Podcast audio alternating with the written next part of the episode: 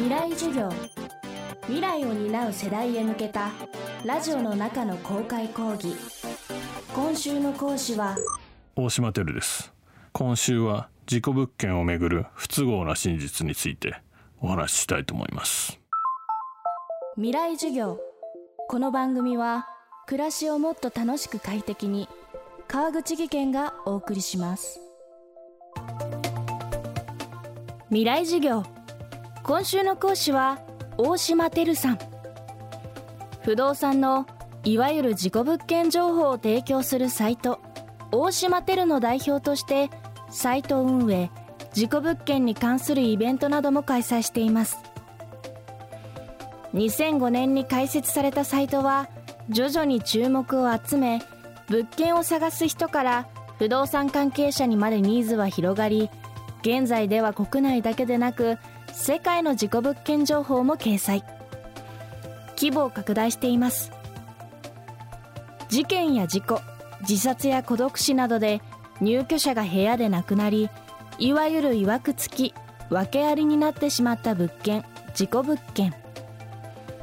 大島テルではその情報の扱いについて徹底しているルールがあります。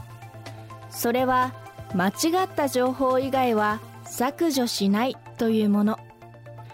そこにはどんな理由があるのでしょうか。未来授業3時間目。テーマは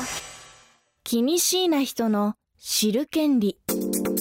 私の運営するこの大島デルサイトでは、まあ、放火であれ焼身自殺であれ失火によってお亡くなりになったケースであれどのようなケースであっても建物が焼け落ちた焼け崩れたあるいは大家さんが建て替えよっかということで建て替えたとしても引き続き大島テルサイトに掲載され続けます。これは土地が訳ありである土地がいわくつきであるということで引き続き事故物件扱いということであって決して管理がずさんだとかいうようなことではなくてあえてそのままにしているというわけです。そもそも何で建て替えたのかということであって大きな火事であればあるほど残念ながら犠牲者が出てしまうそしてお家が焼け落ちたんだということはこれはその火事がいかに大きかったのかということの証拠であって建て替えたらリセットということではなくて建て替えたくなるほどのひどい火事だったんだということの証拠だというふうに捉えるのが自然だというわけです。リスナーの皆さんからしてもですね建て替えたらもうどうでもいいと思えますかということであってでそれはその確かにいやもう建て替えたら前の歴史はどうでもいいという方も、まあ、中にはいらっしゃると思います。それは当然です。しかし私は一番気にしいな人に合わせてこのサイトを作って運営しております。知る権利は失わせてはいけないと。いうふうに私は考えております。ただ事故物件は大島さんによれば年間1万件という規模で増え続けています。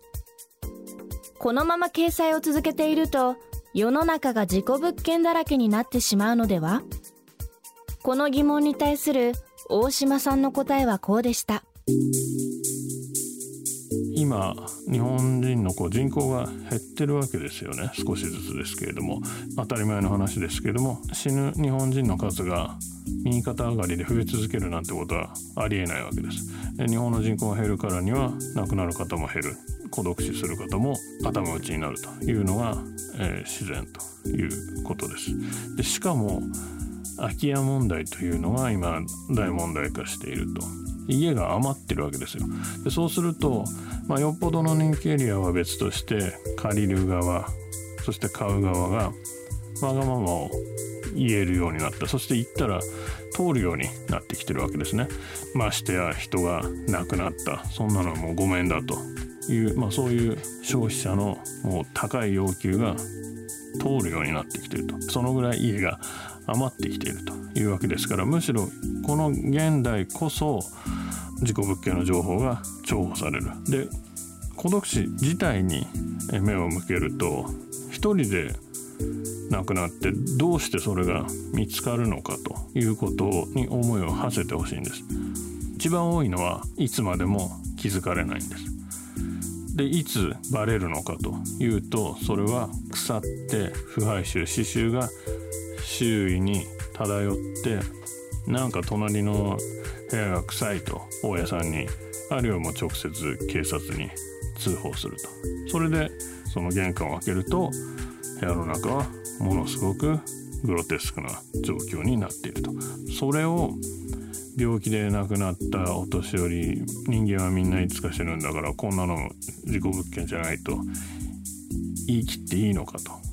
これは私からすれば孤独死の実情をご存じない世間知らずな方がそうおっしゃってるだけあるいはまあ知っているにもかかわらず都合が悪いから隠してるんだというふうに言わざるを得ないと。まあ、私の個人的な意見を申し上げてもあまり仕方ないかもしれませんけども究極の2択で殺人事件現場と孤独死の現場どっちかに住めと言われたら私は殺人事件現場を、まあ、ものによっては選びたいですね。未来授業。今週の講師は事故物件工事サイト大島テル代表の大島テルさん。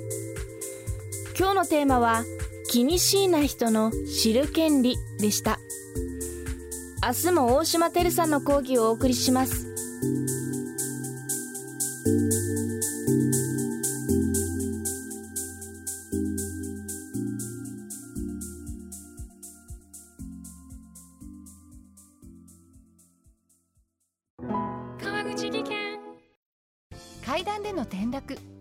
怪我につながるので怖いですよね。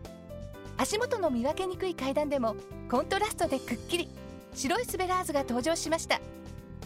皆様の暮らしをもっと楽しく快適に。川口技研のスベラーズです。未来授業。この番組は暮らしをもっと楽しく快適に